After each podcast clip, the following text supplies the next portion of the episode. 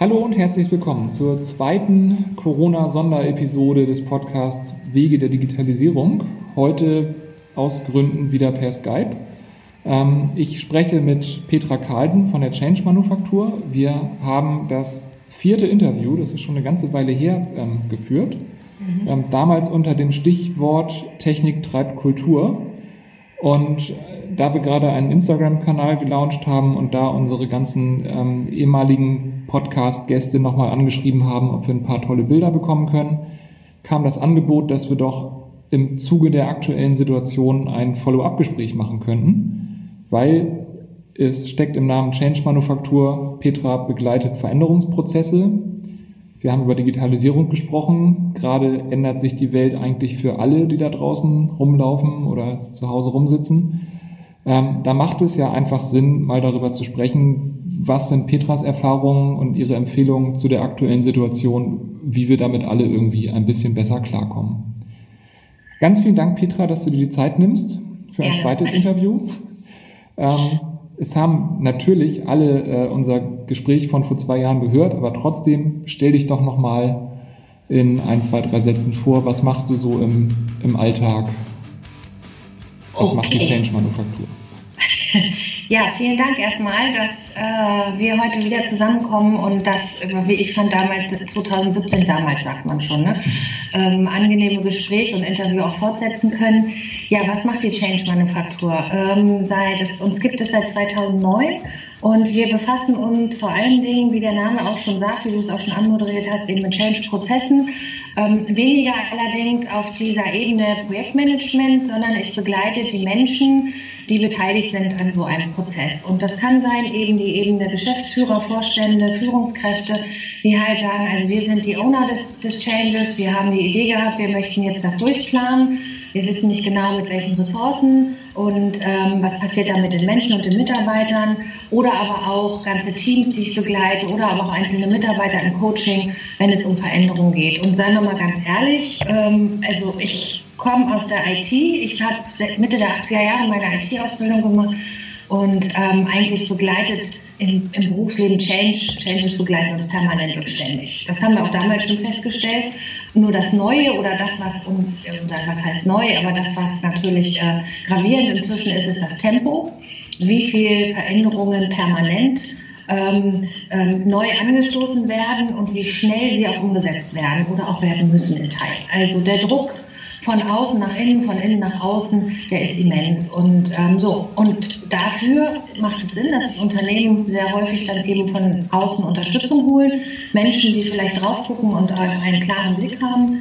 Ähm, neutralen Blick auch haben, Dinge sehen, die ich vielleicht als Betriebsblinder oder als Interne einer Firma gar nicht mehr so sehe und mir einfach auch Tipps und Impulse hole. Und äh, das ist meine Aufgabe. Sei es jetzt als Moderator, sei es als Change Manager. Ich bin auch in Teilen jetzt gerade, was die, das ganze Thema neue Arbeitswelt angeht, auch als Agile Coach unterwegs. Das heißt, da in dieser Rolle des agilen Coaches eben auch ganze Team begleiten, in die neue Arbeitswelt auch einzufügen. Ähm, oder aber auch als, ähm, ja, ganz, sag mal, Workshop-Trainer zum Thema Veränderung, wo ich auch erstmal nur die bloße Theorie wiedergebe. Also die ganze Bandbreite.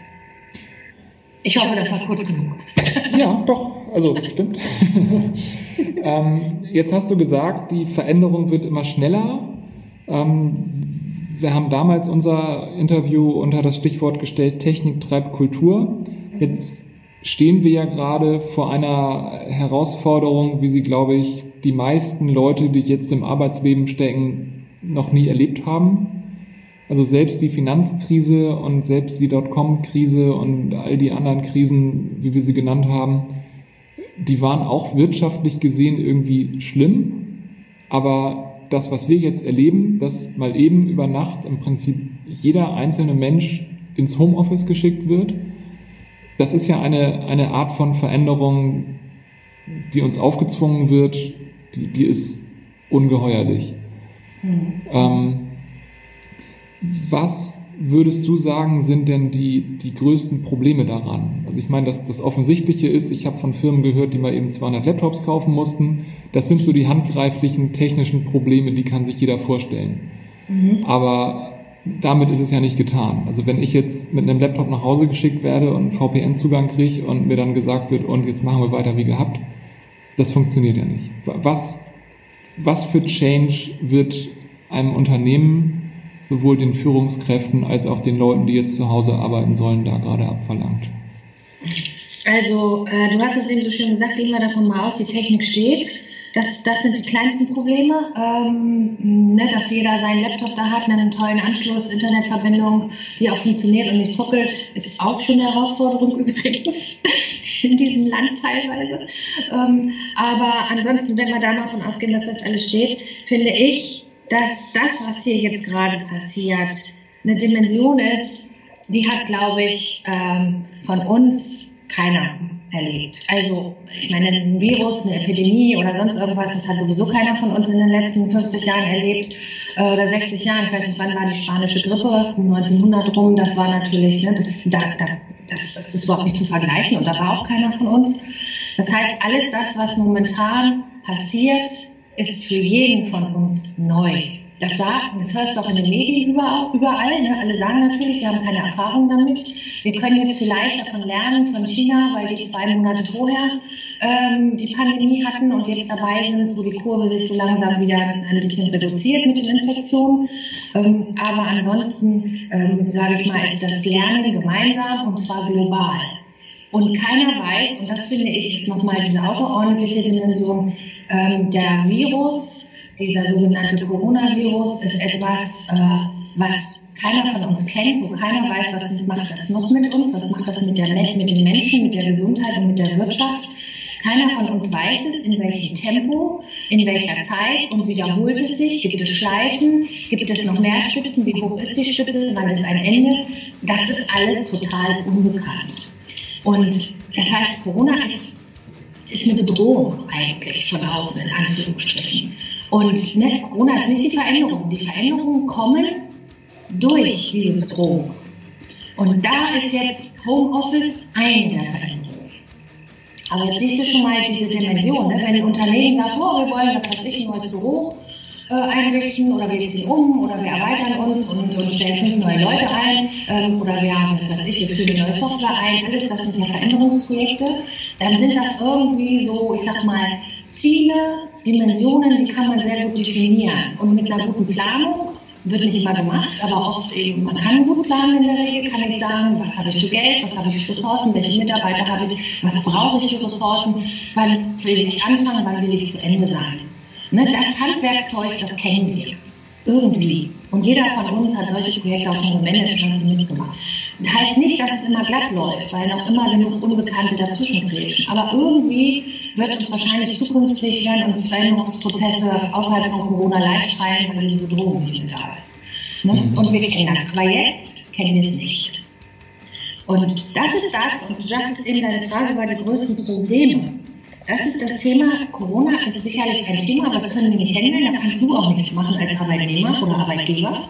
Du kannst nichts tun, außer immer nur die Fakten und die Daten sammeln, aber du weißt nicht, wie viel Infizierte wird es geben, wie wird die Wirtschaft noch sich entwickeln und so weiter.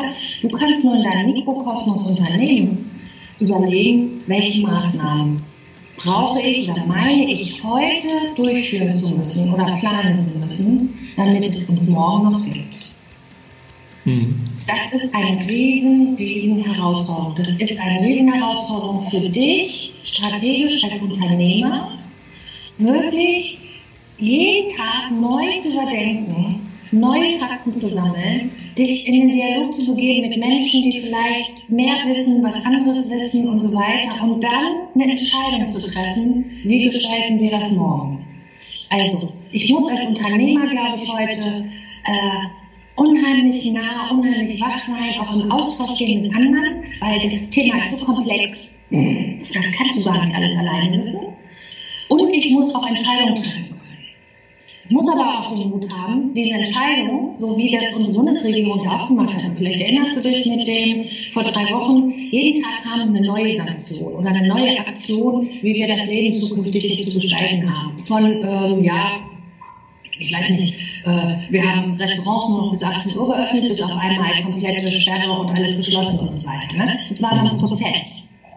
Und äh, so wird es jedem Unternehmer jetzt auch noch weitergehen, dass du dir überlegen musst, was mache ich denn? Und na klar war logisch, in dem Moment, wo es hieß Kontaktsperre oder Ausgangssperre oder Ausgangsbeschränkungen, diese Worte fallen ja, dass du gesagt hast, alle meine Leute, wer kann, arbeitet bitte von zu Hause.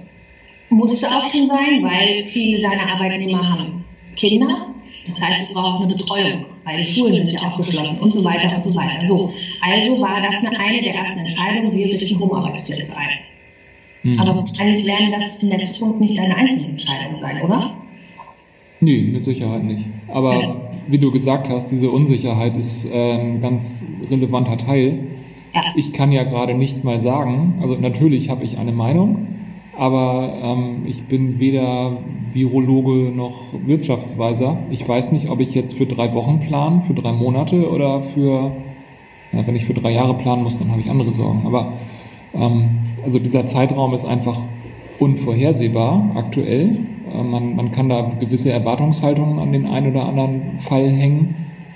Aber das muss ich ja meinen Leuten auch kommunizieren. Ganz genau. Und da hast du aber eigentlich schon was gesagt, du musst es deinen Leuten kommunizieren. Und genau das ist das, was Führungskräfte oder Unternehmer oder wie du Inhaber deiner Firma und Führungskraft, du bist alles in einem sehr nah mit drin bei den Leuten und so weiter. Ihr müsst ehrlich und offen und klar äh, kommunizieren und zwar auch, ich sag mal, nicht irgendwie nur einmal in der Woche, sondern am besten täglich. Weil die Lage ist ja so, wahrscheinlich machst du es inzwischen auch so, du guckst jeden Morgen in deinen Ticker rein, was gibt es neue Nachrichten zu Corona. Ne? Angefangen über, was gibt es für Fördermittel, auch was ändert sich da ständig oder gibt es die jetzt endlich und können wir uns da einloggen äh, und, und, Anträge stellen, bis hin zu eben, wie viele Zahlen ist die Kurve flacher geworden, was sagt denn, was dringt denn vielleicht schon durch an Gerüchten oder an Gesprächen über, von der Politik, wie wollen die denn das Wirtschaftsleben nach, nach dem 20. April gestalten. Ne? Alles das sind ja so Dinge, also mir geht es jetzt halt so, ich denke als Unternehmer genauso, ich muss ja genauso gucken, wie du auch und meinen mein Alltag gestalten. So, und das würde ich auch jeden Morgen thematisieren, weil, äh, und auch die Mitarbeiter mit einbeziehen. Du hast jetzt die Chance eben, du hast eine Ticker seit 16 Leute, wenn ihr euch da in so Daily trefft, das ist ja noch eine überschaubare Zeit, äh, vielleicht weiß der eine jedes oder dieses oder man bespricht die Sachen. Ähm, Finde ich ganz, ganz wichtig, weil wir glauben zwar immer, oh, dann reden wir und wir reden über unsere eigenen Ängste, macht das nicht den Mitarbeitern auch Angst?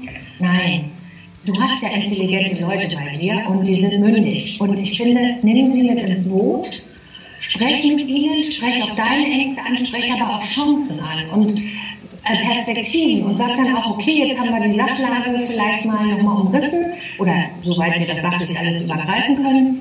Ähm, was, was, was machen wir jetzt daraus? Für morgen arbeiten wir so. Oder die Entscheidung wird jetzt sein, jenes. Ne? Damit dann auch eine Orientierung da ist. So, den Mut musst du natürlich haben, wenn übermorgen es neue Zahlen gibt. Entweder, oh, es ist ganz schnell beendet, das, das Virus oder die, die, die Auswirkung, dass man sagt, wir können zurückrudern und wir können doch alles anders machen. Den Mut muss man natürlich jederzeit haben. Ne? Mhm. Oder eben aber auch zu sagen, wie jetzt, was die Bundesregierung auch machen wird, jeder wird das machen, wenn diese Pakete nicht reichen bis Ende April, dann müssen wir nochmal eine Schippe draufnehmen. Also, dann muss es vielleicht nochmal einen Zeitraum X geben. Äh, vielleicht werden die Förderprogramme auch nochmal überdacht, weil man merkt, der Schirm ist zwar gut, aber er reicht nicht. Mhm. Ja? Vielleicht kann es auch sein, dass wir über die Sommerferien alles normal läuft von äh, Mai, Juni, Juli. Und im September merken wir, guck, die Zahlen gehen wieder hoch. Und dann gibt es nochmal ne, wieder ein Shutdown. Ne? Das mhm. wissen wir alles nicht, was da passiert. Aber äh, das musst du auch nicht sagen. Das musst du auch nicht prognostizieren. Du musst deinen Leuten nur sagen, meine Rolle als Unternehmer ist es jetzt oder als Führungskraft vorausschauend äh, zu planen, zu denken, zu gucken und jeden Tag eigentlich fähig sein, Entscheidungen zu treffen. Mhm. Und diese Entscheidung gut zu kommunizieren. Da geht es nicht darum, dass irgendwie Mitarbeiter nicht wollen, nicht können oder sonst was. Das ist überhaupt nicht, sondern es geht wirklich darum zu sagen, wir sind hier von außen momentan so gesteuert, also beziehungsweise bedroht in Anführungsstrichen, ähm, dass wir das beobachten müssen und es kann sein, dass sich das, was ich heute gesagt habe, morgen nicht mehr gilt. Mhm. Also da, da, kann ich jetzt aus ganz eigener Erfahrung sagen, also das haben wir intuitiv von der ersten Minute an so gemacht. Mhm. Aber im Prinzip kann ich sagen, weil unsere Kultur eh so war. Also wir, mhm. wir sind innerhalb von vier Jahren irgendwie vom Sofa auf 16 Leute gewachsen. Ja. Ähm, und ich glaube, weil wir diese Kultur haben, weil wir hier einen sehr offenen, vertrauensvollen Umgang haben. Ähm, jetzt denke ich aber gerade an, an Firmen, in denen ich mal gearbeitet habe oder für die wir gearbeitet haben, wo ich einfach sehe, die haben nicht diese offene Kultur. Und möglicherweise ist das auch okay. Also ich, ich sage ja auch ganz ehrlich, das, was wir hier haben, das kann ich vielleicht noch auf 20, 25 Leute skalieren. Und dann, dann hat das eine Grenze erreicht, weil wir dann eine, eine andere Art von, von Strukturen bräuchten. Wenn ich jetzt 300 oder 2000 Leute verwalten müsste, die spontan mal eben alle jetzt von zu Hause arbeiten, da gibt es andere Kultur, da gibt es andere Prozesse und da da möchte ich jetzt gar nicht bewerten. Also die ist nicht besser oder schlechter als unsere Kultur, sie ist nur ganz anders. Mhm. Sie ist auf jeden Fall nicht so offen wie unsere.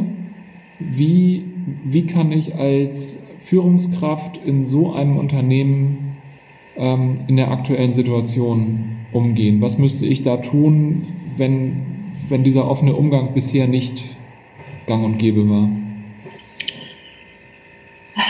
Du hörst mich atmen.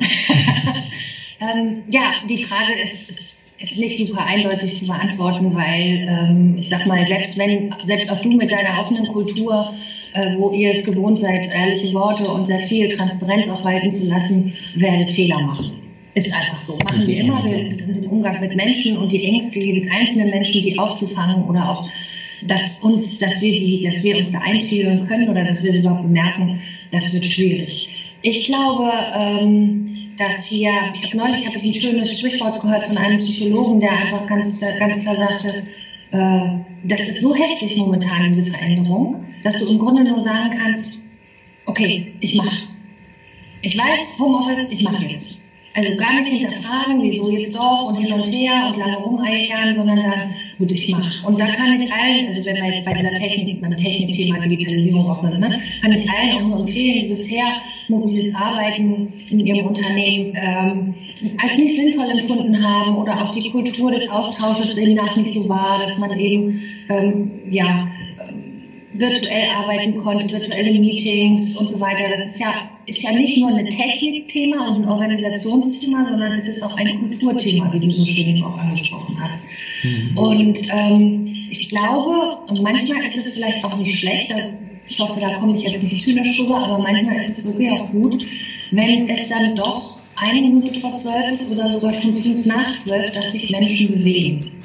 Und in diesem Fall lässt uns jetzt ja dieser Virus keine Wahl, außer zu reagieren. Weil ich glaube, das ist jedem klar, wer jetzt festhält an dem Alten, der wird nicht weiterkommen. Denn das Ding ist nicht in einer Woche zu Ende. Und äh, ich glaube, diese Dimension, diese Aussicht hat inzwischen jeder. Also vielleicht auch zu sagen, okay, ich springe jetzt einfach rein, wie der Frosch ins heiße Wasser, äh, beziehungsweise selber jetzt reingesprungen, sozusagen, nicht nur nicht freiwillig rein, sondern selber eben reingesprungen und ähm, hüpfe sofort raus mit dem Thema, ja, okay, ich verändere was. Und das ist in diesem Bereich natürlich Mobile ähm, Office ist ein Riesenthema. Und da kann ich nur sagen, dass die Führungskräfte, sie werden gemeinsam mit ihren Mitarbeitern lernen müssen. Das wird auch Schmerzen geben. Da bin ich von überzeugt. Und nicht jeder wird sofort die Art der richtigen Kommunikation finden und loslassen können oder aber auch umgedreht die andere Seite selbstständig arbeiten können in Eigenverantwortung, weil das kann ja auch nicht jeder. Mitarbeiter, die äh, bisher einen nicht so hohen Grad an Selbstständigkeit hatten in ihren Jobs, die haben diese Fähigkeiten sicherlich in sich, aber sie haben sie lange nicht trainiert. Mhm. Und das ist ein Riesenthema, dass wir eigentlich auch Zeit bräuchten, um sowas zu erlernen. Also einmal Vertrauen entgegenbringen, die richtige Art der Kommunikation, die richtige Ansprache und so weiter. Alles das, was beim mobil- oder virtuellen Arbeiten auch notwendig ist. Häufige Kommunikation auf der einen Seite, klare Ansagen und Ziele. Auf der anderen Seite aber auch Vertrauen geben, dass der Mitarbeiter das schon tut. Ob es jetzt Mitternacht tut oder nachts um drei oder äh, in zwei Stunden oder in fünf Stunden. Ne? Wir haben ein klares Ziel vereinbart und ähm, aushalten können, dass dann auch geliefert wird. Das ist das eine. Das andere ist aber, kann der Mitarbeiter sich eben entsprechend organisieren schon, hat er alle Ressourcen, alle Tools zur Hand. Wie ist das so mit der Selbstdisziplin? Gehe ich doch vielleicht im Homeoffice nochmal lieber Wäsche waschen, anstatt mich jetzt hier an einen neuen Projektplan zu setzen und so weiter. Und das sind alles so Dinge, das muss man auch erstmal lernen. Und ähm, da glaube ich, ist von allen Seiten, egal ob das Mitarbeiter sind oder die Führungskräfte, diese Art der Feedback-Kultur, die wir in agilen Teams haben, das kennst du auch mit deinen Daily Scrums, wo man dann zusammensitzt und auch sagt, hey, da komme ich nicht weiter, kann mir einer helfen. Dann kriegt man ein Feedback und man bekommt vielleicht auch einen Lösungsansatz. Mhm. Dass diese Kultur sich ziemlich schnell entwickelt, ist ganz wichtig. Dass wenn Menschen jetzt Fehler machen, egal ob die Führungskraft ungeschickt kommuniziert oder eben es ihr schwerfällt, Vertrauen ähm, den Mitarbeitern entgegenzubringen oder aber auch der Mitarbeiter einfach noch nicht so richtig weiß, so wie soll ich mich organisieren. Dass man wirklich sagt, ey, das ist doch unser gemeinsames Projekt. Ich unterstütze dich, wir unterstützen uns gegenseitig in den Teams. Und äh, vielleicht holt man sich auch Unterstützung von außen ran, ne? sprich so jemand wie mich oder wie andere Coaches, die inzwischen sehr stark da auch in den Bereichen arbeiten und sagen, wie kann man denn so mobiles Arbeiten organisieren und so weiter. Vielleicht kann man auch über ja, Online-Moderationen, auch diese Team-Meetings mal moderiert machen, dass man noch von extern oder sich eine Person damit reinholt, die nicht Teil des Systems ist, die einfach mal ein paar Fragen stellt und man dann gemeinschaftlich ähm, im Boot sitzt und sich mit dieser ganzen neuen Situation auch befasst. Also ich glaube, was das Falscheste wäre, wäre, wenn, wenn der Zeitdruck da ist, man sagt, das müssen wir innerhalb von einer Woche muss es laufen, sondern wenn man sich wirklich gemeinsam die Zeit nimmt, auch gemeinsam zu lernen und Geduld miteinander hat. So, das war jetzt ja, eine ganze Menge auf deine Frage. ich ich finde, ich habe äh, ganz viel mitgeschrieben. Ich, ich finde das aber großartig. Also, also diese drei Punkte, häufige Kommunikation, klare Ansagen und Ziele und Vertrauen entgegenbringen. Mhm. Also das ist total offensichtlich. Man braucht alle drei. Also wir, wir zum Beispiel haben eine sehr gute Kommunikation schon, schon immer gehabt und über Remote-Fähigkeit hinweg uns auch erhalten. Wir haben es jetzt forciert, dass wir noch mehr kommunizieren und wir haben einen sehr vertrauensvollen Umgang. Mhm. Und ich habe gerade so den Eindruck, dass ich vielleicht lernen muss, Ziele klarer zu kommunizieren. Mhm. Das war vielleicht ein bisschen implizit hier, als wir alle im Büro saßen und ähm, da werde ich für mich mal nachsteuern, ob ich, also ob die Leute, mit denen ich zwar jeden Tag mehrfach im Austausch bin, ob die wirklich genau wissen, was ich von ihnen erwarte. Mhm.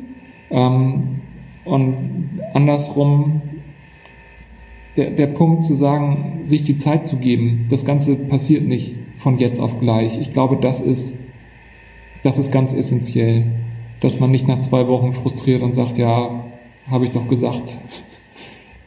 Absolut, das ist die größte Komponente in meinen Augen, ähm, weil ich habe in einem Veränderungsprozess, da können wir uns jetzt mal abheben, egal ob das eine Technikumstellung ist oder auch was anderes, habe ich, reden, reden wir in der Regel von verschiedenen Phasen und so emotionale Phasen, die wir als Menschen da durchlaufen. Das ist eine Ableitung von, ähm, ja, von der sogenannten Trauerarbeit auch oder Trauerkurve, Trauerpsychologie. Ähm, ne, bis, also es dauert halt immer einen gewissen Zeitraum und dieser Zeitraum, da wissen wir nicht, wie lange dauert er bei wem, bis wir nicht nur rational verstanden haben, da ist jetzt eine Veränderung, sondern auch emotional. Und ähm, erst wenn dieses Emotionale, das kennst du vielleicht den Ausdruck, das Teil der Tränen, wenn wir das durchlaufen haben, also die ganze Nummer mit Chaos und Verwirrung, mit Frustration, mit Resignation vielleicht auch, auch dieses Gefühl, oh, ich weiß es nicht, ich weiß gar nicht, was kommt jetzt eigentlich danach. Ne? Und das ist ja leider das, was seit Corona noch ist. Wir wissen nicht, was kommt danach. Und das ist dieses Schwierige daran auch. Trotzdem müssen wir irgendwie durch diese Veränderungen durch und, und zwar auch nicht zu lange, weil äh, sonst ist, nehmen wir auch Schaden in unserer Wirtschaft oder auch als Menschen und so weiter.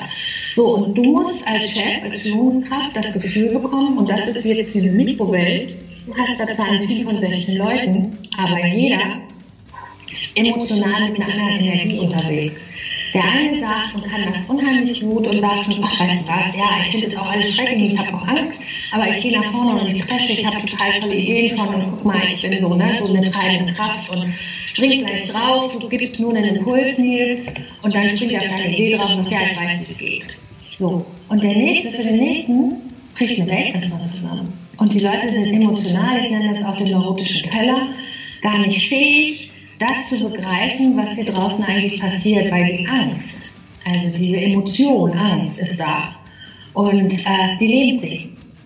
Und dafür brauchst du Zeit, dafür brauchst du ein offenes Ohr als Chef. Du musst den Leuten zuhören, du musst sie in das Gefühl geben, du verstehst sie und du lässt ihnen auch die Zeit, dass sie sich erstmal damit abfinden können. Und das ist kein Prozess, den du ähm, jetzt anschiebst sagst, mach, mach, mach, mach, komm, finde dich endlich mit an.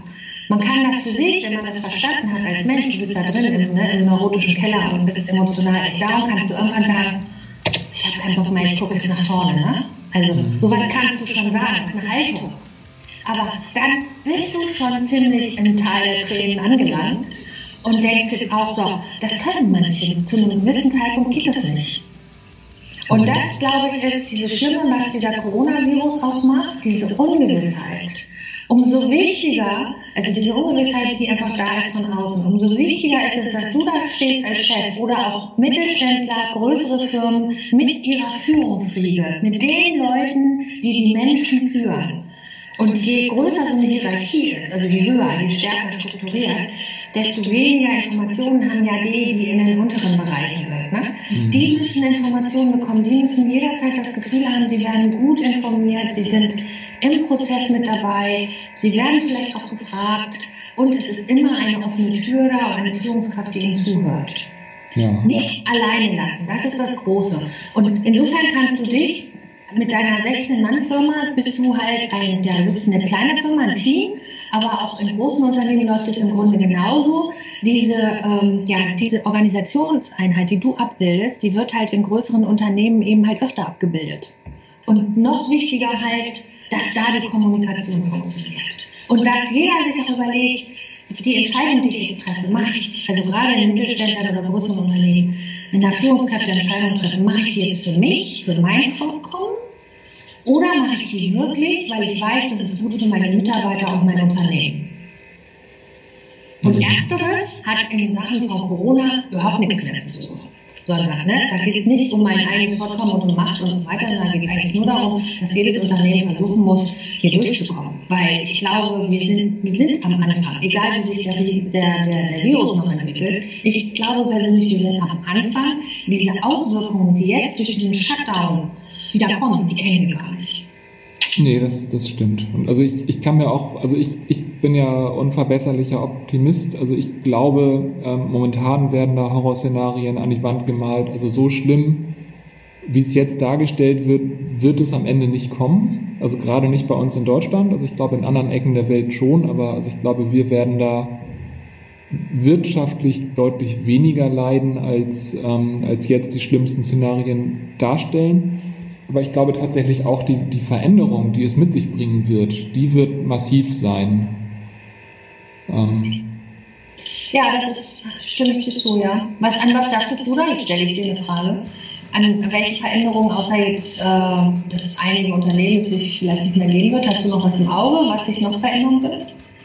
Also wenn ich zum Beispiel äh, ganz banal das, das Beispiel Klopapier nehme. Ja. So, also alle, alle Leute schreiben darüber, ähm, die Lager sind voll, wir haben nur ein Problem mit unserer Logistik, dass halt bestimmte Dinge nur alle drei Wochen äh, nachgeliefert werden aus den Zentrallagern in die Märkte, weil da irgendwelche Optimierungsalgorithmen das so bestimmt haben. Mhm. Dann, ähm, also dann glaube ich das erstmal, weil ich glaube tatsächlich nicht, dass unser Klopapierbedarf sich so massiv erhöht hat durch die Krise. Ähm, trotzdem und auch das ist ja jetzt so eine, so eine Angstreaktion. Ähm, die Leute machen Hamsterkäufe aus einer, aus einer äh, rationalen oder irrationalen Angst heraus. Ähm, das hat erstmal Auswirkungen auf die Lagerbestände in unseren Supermärkten. Aber wir lernen daran, was das für unsere Logistikprozesse bedeutet. Also wie fragil äh, Dinge eigentlich sind, die wir vorher überhaupt nicht als fragil wahrgenommen haben. So, jetzt sind wir, sind wir beide Hamburger und wir haben hier den Hafen vor Augen. Ähm, ich habe bei einer, bei einer Sitzung äh, von dem Handelskammerausschuss des Hamburger Südens, die haben schon im Januar gesagt, dass sie da schon gesehen haben, es kommen weniger Schiffe an und das wird uns in Hamburg noch richtig massiv treffen, einfach was, was den ganzen, was die ganze Hafenlogistik angeht. Mhm. Und wenn man das jetzt einen Schritt weiter denkt, also es sind ja schon vor, vor acht bis zehn Wochen viele Schiffe nicht losgefahren. Mhm. So, und die sind eine Weile auf See. Und also jetzt merken wir hier sechs bis acht Wochen verzögert die Auswirkungen von dem Shutdown in China. Mhm. Also wie, wie viel unserer ganzen Wertschöpfung basiert auf Produktionsprozessen am anderen Ende der Welt? Mhm. Ähm, das werden sicherlich einige Firmen überdenken. So die ganzen großen Autobauer haben gesagt, wir haben, also wir sehen eigentlich kein großes Risiko für uns, aber wir fahren trotzdem die Produktion runter, weil die Zulieferer alle nicht mehr mhm. arbeiten können. Also dieses, dieses Thema Ausbeuten und Ausbluten von Zulieferern, ähm, ich glaube, da wird jetzt vielen bewusst werden, äh, dass das einfach ein, kriminelles und ekliges Ausmaß angenommen hat. Mhm. So, und dann haben wir das Thema Erntehelfer. Ähm, einige hunderttausend Leute, die sonst aus den angrenzenden Ostländern kommen, können gerade nicht einreisen, weswegen die Spargel- und Erdbeerbauern sagen, möglicherweise gibt es keine Ernte dieses Jahr. So, da frage ich mich, wir haben gleichzeitig Millionen Arbeitslose. Also was ist denn mit unseren, also was ist denn los, ähm, dass, dass das offensichtlich Jobs sind, die für die jedes Jahr die gleichen Leute zu Hunderttausenden immer wieder einreisen, weil das Jobs sind, die hier keiner machen will. Also ich mhm. meine, das, also das hat man auch in den, in den 50ern, 60ern mit den Gastarbeitern schon gelesen. Da wollte ja auch keiner von uns Müllmann sein. Das haben wir auch die Türken machen lassen. Mhm. Und nächster Schritt Pflege. Also ich weiß nicht, was habe ich heute gelesen? 300.000 Pflegekräfte aus Polen und Rumänien, die gerade nicht einreisen dürfen. Mhm. Ähm, so, und das sind ja alles die, die Jobs, die, die werden, wurden bisher nicht gewertschätzt. So, das sind die, die letzten in der Nahrungskette gewesen. Wir merken jetzt aber, was sind denn eigentlich die systemrelevanten Jobs? Die Leute, die bei Penny die Regale einräumen. Also wir sehen, was mal passiert, wenn die mal eine Woche nicht einräumen. So, und jetzt räumen sie nicht ein, weil halt der LKW aus dem Zentrallager nicht kommt. Aber trotzdem, ähm, ich glaube, wir werden eine, eine ganz neue Wertschätzung ähm, gewinnen und hoffentlich behalten für Dinge, die wir vorher irgendwie für selbstverständlich genommen haben. Ja, also das meinst du mit Veränderung. Das glaube ich auch. Da wird ganz viel passieren. Dafür ist es allerdings wichtig, dass, ähm, das hört sich jetzt ganz böse an, ne? aber äh, dass diese Veränderungen, die wir jetzt gerade machen, auch diese Krise, durch die wir alle gehen, dass wir ähm, die, die Erfolge auch sammeln. Also sprich, wenn jetzt Homeoffice nächste Woche wieder aus, aufgelöst werden würde, dann wäre das zu kurz. Verstehst du, was ich meine? Das heißt, wir könnten gar nicht evaluieren, hey, haben wir jetzt in zwei Wochen Homearbeit oder Homeoffice, ähm, haben wir erfolgreich, was hat sich verändert bei uns, sondern man würde ganz schnell in alten Strukturen wieder drin sein. Das heißt, die Veränderungen, die ich jetzt angehe, und bleiben wir bei unserem Thema Homeoffice und Digitalisierung, also diese, ist, dieser Prozess und diese, der Zeitraum, der muss auch so lange dauern, dass Mitarbeiter und Führungskräfte auch sagen können nach, was weiß ich, vier Wochen, sechs Wochen, hey, wie war es denn? Du kennst es aus, dem, aus der Softwareentwicklung, da setzt ihr euch regelmäßig zusammen und macht Reviews oder auch Retrospektiven und so. So, wie war es, was ist gelaufen, sind wir noch auf Spur, wie kann es besser laufen und so weiter. Und ihr unterhaltet euch ganz offen über die Ziele, verändert die eventuell auch ein bisschen und evaluiert dann aber auch die Ergebnisse. Und das muss erfolgen. Und das ist meine größte Angst eigentlich, weil es wieder jetzt so viele Themen sind. Es geht ja hier einmal, du hast ja ganz viele, hast einen riesen Pass aufgemacht, ne, über globalisierte Wirtschaft, globalisierte Wirtschaftsstrukturen, über Logistikketten und so weiter, bis hin zum Thema eigene Haltung. Wie gehe ich mit meinen Mitmenschen um? Bin ich solidarisch oder bin ich nur für mich? Ne? So, diese ganze Bandbreite deckt das ja eigentlich alles ab. Im Grunde muss ich jetzt als Unternehmer, wie aber auch als Familie, wie aber auch als Mitarbeiter und als Führungskraft, egal wo ich bin oder auch in, in irgendwelchen NGOs tätig oder im Ehrenamt oder ähnliches, hinterher mich über, mir überlegen, wie sinnhaft war das eigentlich bisher? Jetzt kam Corona und was möchte ich zukünftig wirklich anders machen? Und wobei möchte ich bleiben? Was hat sich gut bewährt? Ähm, was nehme ich mir für die Zukunft, für eine bessere Zukunft vor allen Dingen? Denn darüber reden wir ja am Anfang. Wir beide reden jetzt ja auch gerade schon seit 40 Minuten über ähm, Wirtschaft und so weiter. Klar haben wir über Führung und über Vertrauen gesprochen, aber eigentlich geht es ja wirklich auch darum, ähm, diese ganzen Sanktionen und der Shutdown ist da, weil wir Menschenleben retten wollen. Mhm. Das ist das Ziel des Ganzen. Wir möchten die Menschen und uns alle schützen mit so gering wie möglich, mit der geringen Anzahl wie möglich an Infektionszahlen ähm, die kommen werden, weil wir eben keine Impfung und keine Medikamente haben, aber eben, dass wir uns langsam alle anstecken, damit die, denen es damit nicht gut geht und durch Corona eben sehr, sehr schwerstkrank werden, dass sie gut durch in unserem Pflegesystem auch aufgenommen werden und auch gepflegt und gesund gepflegt werden können wieder. Das ist ja das Ziel des Ganzen. Ja. Ne? Nicht, denn Corona hat keine äh, Software angefallen oder ähnliches, sondern es ist die Bedrohung des Menschen oder für den Menschen. Und das ist das auch wieder, was so viel Angst macht. Was auch übrigens bei den Mitarbeitern, wenn wir über Ängste sprechen, auch noch mit reinspielt. Ne? Jeder Mitarbeiter hat einen Elternteil wahrscheinlich noch oder Eltern. Jeder überlegt sich, oh je, wie geht es meinen alten Leuten, wie geht es meiner Oma, wie geht es meiner Mutter und so weiter. Was kann ich für die tun? Ne? Das ist also Angst auf ganz, ganz vielen Schichten. Nicht nur für einen selber, sondern auch noch für sein Umfeld und seine Liebsten. Und ähm, das macht es so, so extrem komplex und auch gefährlich, dass die Leute dort, wie du so schön sagtest, mit Optimismus irgendwie rangehen und auch noch rausgehen können. Ähm, ich finde, ich glaube auch gerne an Chancen, aber ich glaube, hier müssen wir ganz, ganz feinfühlig mit den Menschen zusammenarbeiten und uns auch anhören, wo sind ihre Ängste und was wollen sie und was kann ich ihnen zumuten. Und dann ehrlich gesagt, jetzt auch meine letzte Ausdrucksweise, scheiß was auf den Umsatz wenn ich dafür aber meine Mitarbeiter mitnehme und Vertrauen aufbaue und ein gutes Gefühl denen gebe, dass wir gut durch die Krise kommen, ähm, dann ist es das wert, finde ich. Hm.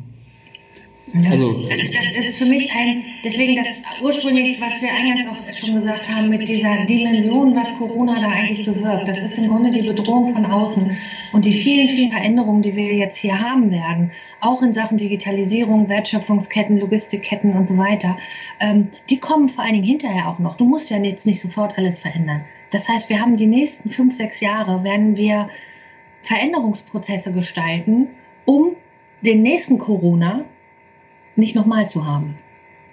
Ne? Dann kommt was anderes, okay, aber dann wissen wir vielleicht, wie wir Krise managen. Mhm. Und zwar richtig Krise. Und äh, trotzdem werden wir genug Fehler machen und es wird auch Verlierer geben aus dieser Nummer heraus. Also Verlierer, wie ich auch denke, wir reden hier nicht auf hohem Level, ne, ob ich jetzt, was weiß ich, von meinen Millionen von Gewinn ein paar Einbußen habe, sondern ich rede um den, über den Einzelhändler um die Ecke. Ich rede um unseren kleinen Italiener hier um die Ecke, der irgendwie mit seinen Tageseinnahmen ähm, seine Familie ernähren kann und seine Miete bezahlen kann. Und einmal im Jahr macht er zwei Wochen zu und fährt danach zu seiner Familie nach Hause. Hm, ja. Das ist dem sein Leben. Wenn der jetzt zwei Monate zu hat, ja. dann hat der einfach ein Problem, weil äh, der ist nicht liquide, der ist von Tag 1 an nicht mehr liquide. Und denn da hängt auch eine Familie dran und, und, und, und, und Schicksale. Ne? So, und das empfinde ich eigentlich als schlimm, was passiert mit unserem Gesellschaftsbild. Vielleicht wie viele Leben verschwinden. Die Großen, die ich übrigens auch nicht gut finde, was die jetzt machen, ne, mit ihren Mietstreichen, ähm, was sie dort angekündigt haben, ne, dass sie die Miete nicht mehr bezahlen wollen. Die großen Einzelhändler oder auch äh, Produktionsfirmen wie Adidas, Deichmann und so weiter, weiß nicht, ob ich das nennen darf, aber ähm, finde ich äh, fast unmöglich, dass die darüber reden und sagen, ich zahle keine Miete mehr. Ja. Weil die kommen immer raus aus der Krise, sie kriegen auch die Kredite. Aber kleine nicht. Genau, und also das, das ist der Punkt, wo ich denke, das ist das ist ganz spannend. Also du hast recht, wir haben, äh, also wir reden über Corona und das ist ein Virus, der Menschenleben kostet. Und wir reden, also wir beiden reden eigentlich die meiste Zeit über Wirtschaft, aber ich denke, der, der Punkt ist ja tatsächlich, also auch Wirtschaft betrifft ja am Ende uns Menschen. So, und also natürlich, der Virus bedroht die, die Risikogruppen und also meine Oma ist 85 und dement, also ich bin sehr dankbar, dass die gerade von meinen Eltern zu Hause unter Quarantäne gehalten wird, die, die ist so sehr Risikogruppe, schlimmer geht's gar nicht. Mhm. Und auch meine Eltern sind Mitte 60, die sind auch nicht mehr, die würden da auch nicht völlig unbeeindruckt durchgehen. Ähm, und genau, so hat jeder von uns irgendwie Menschen, die ihm lieb sind, die in Gefahr sind. Ähm, gleichzeitig hängen aber auch an diesen, ich habe die Zahlen nicht ganz präsent, aber es sind ja Millionen Einzelselbstständige, Kleinstunternehmen, die ganzen Restaurants, die ganzen Kulturbetriebe, also was da an, an Existenzen dranhängt, gerade im Kulturbetrieb sind ja auch viele irgendwo nicht in dem staatlichen Sicherungssystem drin. Ja. So, da haben, haben Leute jahrelang an etwas gearbeitet und durch zwei Monate Corona äh, sind sie dann auf der Hartz-IV-Liste. Ja. Also, da, also ich, ich denke, das, das ist eine Sache, die wird uns noch, ähm, noch eine ganze Weile beschäftigen, da ein, einen guten Umgang zu finden, an welcher Stelle ist, äh, ist Wirtschaft und Wirtschaft schützen denn gerechtfertigt und an welcher Stelle ist, muss Wirtschaft hinter jeder anderen Frage hinten anstehen. Und ich denke, die Frage wird von Woche zu Woche dringender. Je länger das dauert, desto mehr andere Geschichten von existenzbedrohenden ja, Pleiten werden wir haben. Weil ja, es ist, es ist tatsächlich eine Frage, die, da wissen wir noch gar nicht, was kommt. Absolut. Also für mich geht es ja auch nicht um ein Entweder-Oder, Wirtschaft oder die Menschen, sondern es ist ein, es, ist, es gehört zusammen, es muss auch beides betrachtet werden. Ähm, aber am Ende des Tages, am allerletzten Ende des Tages, wenn du dich entscheiden müsstest, ja. ist es der Mensch. Und äh, darum geht es. Und wir haben ja Pakete aufgesetzt. Ähm, also jetzt sind wir gerade im globalen Thema wieder, ne, dass unsere Bundesregierung eben an Hilfsaktionen, ob das reichen wird und wie das umgesetzt wird, ist eine ganz andere Geschichte. Aber ich denke, mir verstanden wurde da ganz viel, was mir übrigens auch Hoffnung macht ähm, weil egal in welchen Krisen wir bisher waren, Bankenkrise, sonst was für Krisen und so weiter, in meinem Berufsleben habe ich jedenfalls nicht erlebt, dass kleinste Unternehmer und Selbstständige und Freiberufler so umfassend mit einbezogen worden sind in die Hilfspakete.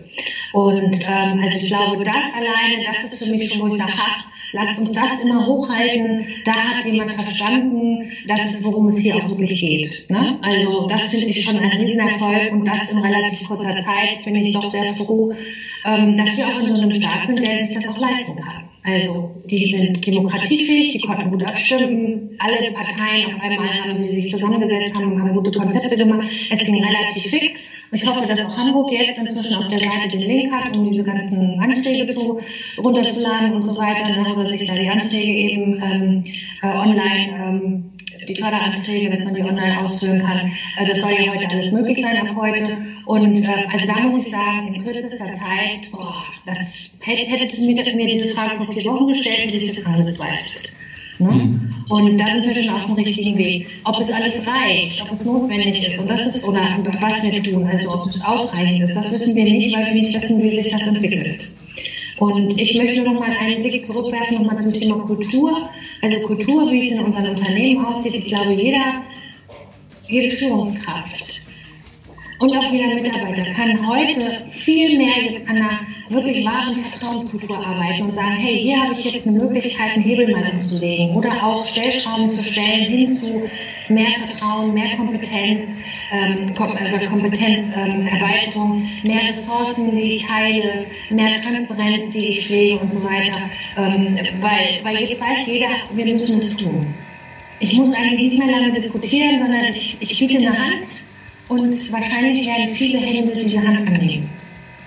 Egal, ob das ein Mitarbeiter ist, der von sich aus sagt, ey, ich versuche hier mal durch transparente Kommunikation in die Richtung meiner Führungskräfte zu wirken, oder aber auch du als Führungskraft sagst, äh, ich nehme sie mit ins Boot und ich gestalte mit mehr Vertrauen noch meine Art äh, der Zusammenarbeit. Ich denke, das hat jeder inzwischen verstanden und wird auch keiner mehr bezweifeln. Ob es mal geschickt gemacht ist, weil auch Kommunikation muss ich lernen. Hm? Muss ich auch erstmal ausprobieren, komme ich denn an, Feedback geben und so weiter. So, äh, aber ich glaube, ähm, dass viele jetzt wissen, insgeheim auch es im Bauch grummelt, ich muss was tun, ich muss mich verändern und so weiter. Und insofern, was ich eingangs schon sagte, dass das Thema Geduld ganz wichtig ist, dass sich Führungskräfte und die Mitarbeiter zusammentun, also du auch deine Mitarbeiter fragst, was braucht ihr denn eigentlich? Wie hättet ihr gerne die Ansprache? Und so weiter. Ne? Wie möchtet ihr, dass ich jetzt mit euch umgehe, ihr in eurem Homeoffice, ich bei mir und so weiter und umgedreht und auch die Mitarbeiter sagen, halt stopp, liebe Führungskraft, das geht so nicht. Mhm. Also der Mut muss auch da sein, sich gegenseitig Feedback zu geben und zwar in jede Richtung. Und du als Führungskraft oder als Unternehmensanführer das hast du eben auch schon gesagt. Es ist super wichtig, die Ziele immer wieder klar zu formulieren. Und zu Zielen gehört nicht nur, äh, was wollen wir hier erreichen oder wie wollen wir das verändern oder ähnliches, sondern auch Spielregeln. Weil im Homeoffice gelten andere Spielregeln. Das ist miteinander. Und das muss auch klar sein. Also ich möchte nur ein Beispiel nochmal nennen. Wenn eine Teilzeitmitarbeiter, ne, die, die bisher vormittags da war und nachmittags oder er war dann zu Hause und war nicht im Job, ne? Wenn die jetzt Teilzeit im Mobile Office macht, dann ist es auch für mich eigentlich eine eindeutige Spielregel, dass diese Arbeitszeiten gelten, außer ihr arbeitet, ihr vereinbart was anderes. Das kann ja nicht sein, dass ich als Chef, und solche Beispiele sind mir jetzt schon angetragen worden, nachmittags immer nochmal Updates schicke. Kannst du nochmal, kannst du nochmal, kannst du nochmal. Ne? Oder auch als Team. Das kann nicht sein. Nur weil die Person nicht mehr sichtbar ist und wir alle nicht mehr sichtbar sind, haben sich die zeitlichen Dimensionen aber nicht verändert. Und sowas muss vielleicht nochmal angesprochen werden. Also da ist es wichtig, dass man, dass die Führungskraft sich auch als Moderator sieht und sagt, okay, ich moderiere jetzt hier mal, wie und wollen wir denn kommunizieren? Was gelten hier noch als Spielregeln aus dem Office und was brauchen wir für neue Regeln, für neue Spielregeln ähm, für die zukünftige oder diese Mobile-Zusammenarbeit, mhm. Mobile-Zusammenarbeit? Das finde ich, ganz, ich auch ein Ziel, ne? das ist ja. wichtig. Finde ich einen ganz spannenden Punkt, weil ähm, im Prinzip ja durch die aktuelle Lage, dass Schulen und Kitas geschlossen sind, ähm, ja, alle Leute mit Kindern und bei unseren Mitarbeitern sind das die meisten, im Prinzip jetzt vor der, vor der Herausforderung stehen, ich muss irgendwie meine, meine Stunden, äh, Schrägstrich meine Aufgaben erfüllen. Mhm. Ähm, gleichzeitig habe ich aber Kinder zu Hause, die sonst anderweitig betreut wurden. Mhm. Das heißt, selbst wenn ich vielleicht vorher von acht bis zwölf gearbeitet habe, dann geht das jetzt gar nicht. Ja. Ähm, so und also unter, unter diesen erschwerten Bedingungen einen transparenten Umgang zu finden, bei dem die Kommunikation noch sauber läuft. Ja. Ähm, ich denke, dass das stellt alle vor nochmal besondere Herausforderungen. Ja, und dann kannst du wahrscheinlich davon ausgehen, dass von deinen 15, also du und deine 15 Mitarbeiter äh, oder 16, dass jeder andere Bedürfnisse hat. Ja. Und jeder, das, das kann sogar noch pro Wochentag wechseln.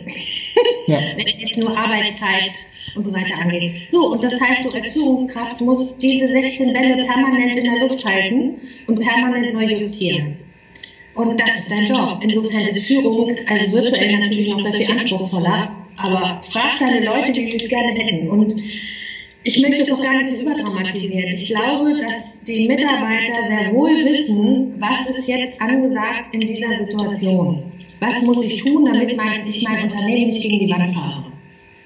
Und äh, so dieses Vertrauen muss man ihnen auch ein Stück weit entgegenbringen. Ne? Es ist so wie mit, ich meine, es ist vielleicht nicht der, ähm, der Vergleich ein bisschen, mein Sohn ist ja nun auch nicht in der Schule.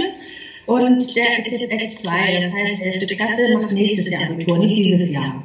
Finde ich fast noch, äh, finde ich auch extrem, weil die natürlich jetzt den Stoff lernen und jetzt in Projekten sind, die ihre Abi-Note einmal auf der einen Seite ausmachen und ähm, ja, die ich meine, wir wissen alle, zwei, zwei Jahre Oberstufe ist schon heftig.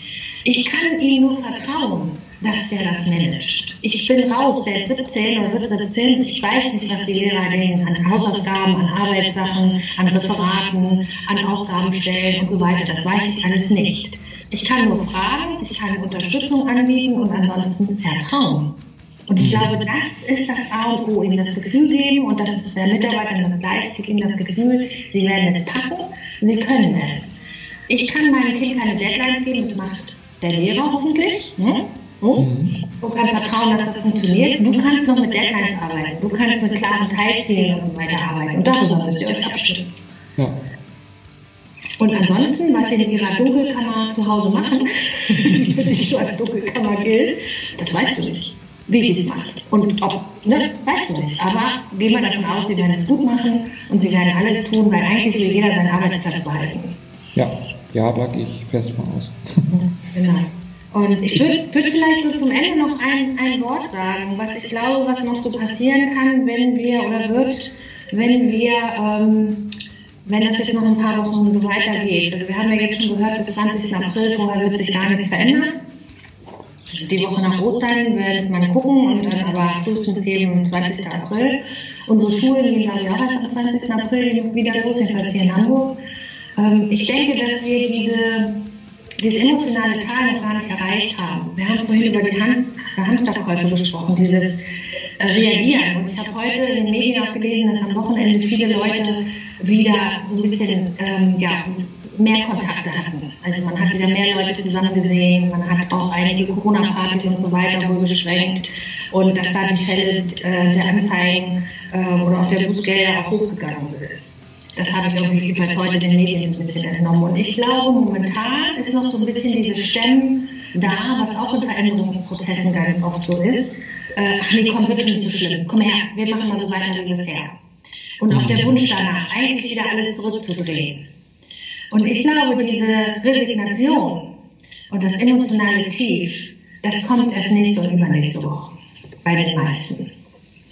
Also, dass dann auch der Frust da ist, shit, das läuft doch nicht so, äh, es dauert doch länger, oh je, jetzt muss ich mal gucken, wie es denn dann die Zukunft wird, die wird bestimmt anders. Das, der Prozess ist, der wird in den nächsten zwei Wochen erst reinkommen. Und da ist es als Führungskraft umso wichtiger, eine offene Tür zu haben oder eben klare Kommunikationswege, weil du bist ja nicht im Büro deiner Mitarbeiter, dass du mit denen sprichst, dass du Hilfe anbietest, Unterstützung anbietest, ein offenes Ohr anbietest und auch immer wieder Ideen auch, was haltet ihr davon, wenn wir das so machen? Ich würde das jetzt so machen und die mit in deine Gedanken mit einbeziehst, damit sie merken, ey, da ist jemand, der kümmert sich und der sorgt sich um uns. Das gibt ihnen Sicherheit. Und irgendwann werdet ihr gestärkt alle nach vorne gucken können und sagen können, okay, jetzt haben wir wieder eine neue Information in Bezug auf Corona, jetzt bauen wir an der Zukunft, wie auch immer die aussieht. Mhm. Aber ich glaube, das Teil der Tränen ist noch nicht erreicht. Man spricht von diesen emotionalen Phasen, ne, spricht man einfach davon, dieses einmal nochmal am Anfang eben, oh je, alle sind geschockt. Dann geht man nochmal in diese Aktion rein, es wird nochmal sehr aktiv, ach komm, es bleibt alles so, wie es ist, nee, lass uns mal, Veränderung ist, wollen wir nicht und muss auch nicht sein. Und mhm. diese ganze Depression, die kommt erst zeitverzögert. Und manche sind da schnell durch, die einfach so, wie du vielleicht auch sagst, ich bin Optimist, oder aber auch in der Rolle des Unternehmers, Unternehmen, Unternehmen, ne? die müssen das Unternehmen, äh, und schon nach vorne und du machst einen Plan und du reagierst und so weiter. Ähm, aber gerade die Menschen, die das Gefühl haben, sie können an der Situation nicht viel selber verändern, denen, die bleiben unter Umständen in diesem neurotischen Keller, in dieser depressiven Phase sehr, sehr lange stecken. Und für die musst du da sein. Mhm. Weil Menschen mit Angst und mit Furcht können nicht die Zahlen, Daten, Fakten lesen und gut lesen und übersetzen. Da musst du ihnen einfach mit der breiten Schulter und auch vielleicht eine Hand reichen und sagen, komm, ich führe dich da durch, wir schaffen das gemeinsam. Das ist ganz, ganz wichtig, dass du dieses Gefühl vermittelst. Mhm. Das finde ich ein, mhm. das finde ich ein ganz hervorragendes Schlusswort. Also als du angesetzt hast mit dem, mit dem letzten Teil, wollte ich dich genau fragen, was wäre denn dein ganz aktueller Jetzt und Hier Rat? Und also ich, ich werde ihn mir zu Herzen nehmen und ich kann mir vorstellen, dass das eigentlich die meisten, wenn nicht alle anderen Menschen da draußen in irgendeiner Art von Führungsrolle genauso betreffen wird. Mhm. Ja, kann ich, also mir geht es ja genauso. Ich denke auch, also wir haben alle den Job, natürlich sind wir auch alle ein Stück weit geschockt und, und auch du als Mensch, du als Familie und so weiter. Und ich kann nur sagen, okay, dann trotzdem mit Stärke reingehen, den Optimismus nicht verlieren und sagen, wir schaffen das. Wir kriegen das hin. Es wird bestimmt nicht einfach, das muss man den Mitarbeitern auch nicht suggerieren, dass es easy wird. Und wirklich sagen, hey, wir schaffen das gemeinsam, wir sind eine tolle Truppe, ich habe eine tolle Familie äh, und alle, die da so zugehören. Äh, und lasst uns diese diese, diese Krise gemeinsam bestehen, es wird Licht am Himmel erscheinen. Dafür sind wir gut. Und mhm. dafür sind wir auch, das du so genau, wir sind ein tolles Land und wir haben eine Gesellschaft, die dazu fähig ist, bin ich davon überzeugt. Ja. Mit dem, dass es hinterher anders sein wird, ja. Garantiert. Okay, ja, ich würde sagen, also wir haben jetzt schon wesentlich länger geredet, als so ein Interview eigentlich geht und ähm, wir könnten bestimmt noch eine Stunde weiterreden. Aber also ich glaube, die, die relevanten, wichtigen Punkte für jetzt als akute Sofortmaßnahme haben wir tatsächlich genannt. Also Vertrauen schaffen, Sicherheit geben, ein offenes Ohr bieten und aber ähm, ja, sowohl an der Kommunikation und, und, am Vertrauen arbeiten, aber auch klare Ansagen und Ziele machen, ähm, wenn wir das alle jetzt versuchen umzusetzen, dann werden wir da schon zumindest als Unternehmen und als Mitarbeiter irgendwie heil durchkommen. Mhm. Und was die Zukunft uns bringen wird, werden wir schon sehen. Mhm. Ich habe hier auf meiner Flipchart, ich kann dir das ja mal abfotografieren, dann schicke ich dir das zu, habe ich drei Worte stehen, hatte ich vor vier Wochen, weil ich bin auch gerade in der Umfirmierung. Ne? Ich habe gerade im Februar meine GmbH gegründet und wollte jetzt richtig loslegen. und dann habe ich mir drei Worte in einem Seminar hat sich das entwickelt für mich. Das eine ist laut, das zweite Wort ist Mut und das dritte Wort ist Ziel. Und wenn du laut mit Kommunikation und mit sichtbarer Kommunikation und hörbarer Kommunikation übersetzt, Mut, dass du jeden Tag eben auch sagst, okay, ich treffe Entscheidungen, ich bin auch mutig, auch in ungewissen Themen mich mal voranzuirren und auch Dinge mal zu tun, raus aus meiner Komfortzone. Ähm, das, das damit gemeint, das Ziel eben, was du eben so schön sagtest, auch klar, klar kommunizieren, Ziele klar fassen, vielleicht auch immer wieder neu justieren, mit Spielregeln auch gefasst. Ähm, dann ist das für mich eigentlich die Essenz. Das finde ich sehr schön. Genau, ich schicke dir das gerne mal so als, als kleine Bild rüber. ja, ganz vielen Dank. Okay. Okay, gut. Ja, dann würde ich sagen, ähm, war das eine sehr aufschlussreiche zweite Sonderepisode. Ganz vielen Dank für deine Zeit. Ich hoffe, ja. dass wir uns in nicht zu ferner Zukunft mal wieder persönlich über den Weg laufen werden. Wenn wir wieder raus dürfen, garantiert. Genau. Ja, wunderbar. Ich wünsche dir, lieber Nils, dir und deinen Lieben, auch deiner Familie und natürlich deinen Mitarbeitern, deinen, deinen Kunden, ähm, alle, die da mit denen du so zu tun hast, dass sie gesund bleiben. Alle, die diesen Podcast jetzt überhaupt hören, diese Botschaft möchte ich einfach nochmal weitergeben. Bleiben Sie gesund, sorgen Sie für sich und sorgen Sie für Ihre Lieben und natürlich auch ähm, ja, für Ihren Chef und für Ihre Mitarbeiter. Und denken Sie einfach dran, wir reden hier über Menschenleben. Und das finde ich, ist immer wieder wichtig, das zu justieren.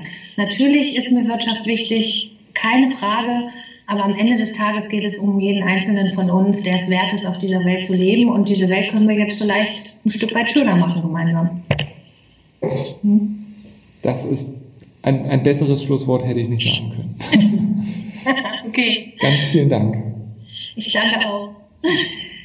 So, das war die zweite Sonderepisode des Podcasts Wege der Digitalisierung. Ähm, heute zum zweiten Mal mit Petra Carlsen, die wir schon 2017 als eine der allerersten Episoden interviewt haben. Ähm, ja, ich hoffe, dass wir ein bisschen akute Krisenhilfe leisten konnten, dass ein paar interessante, umsetzbare Gedanken dabei waren. Wie immer, ganz vielen Dank fürs Zuhören. Teilt das Ganze gerne weiter an alle Leute, die es interessieren könnte. Schreibt mir E-Mails, schreibt Kommentare, bewertet uns bei iTunes, wenn euch gefallen hat. Vielen Dank und bis zum nächsten Mal.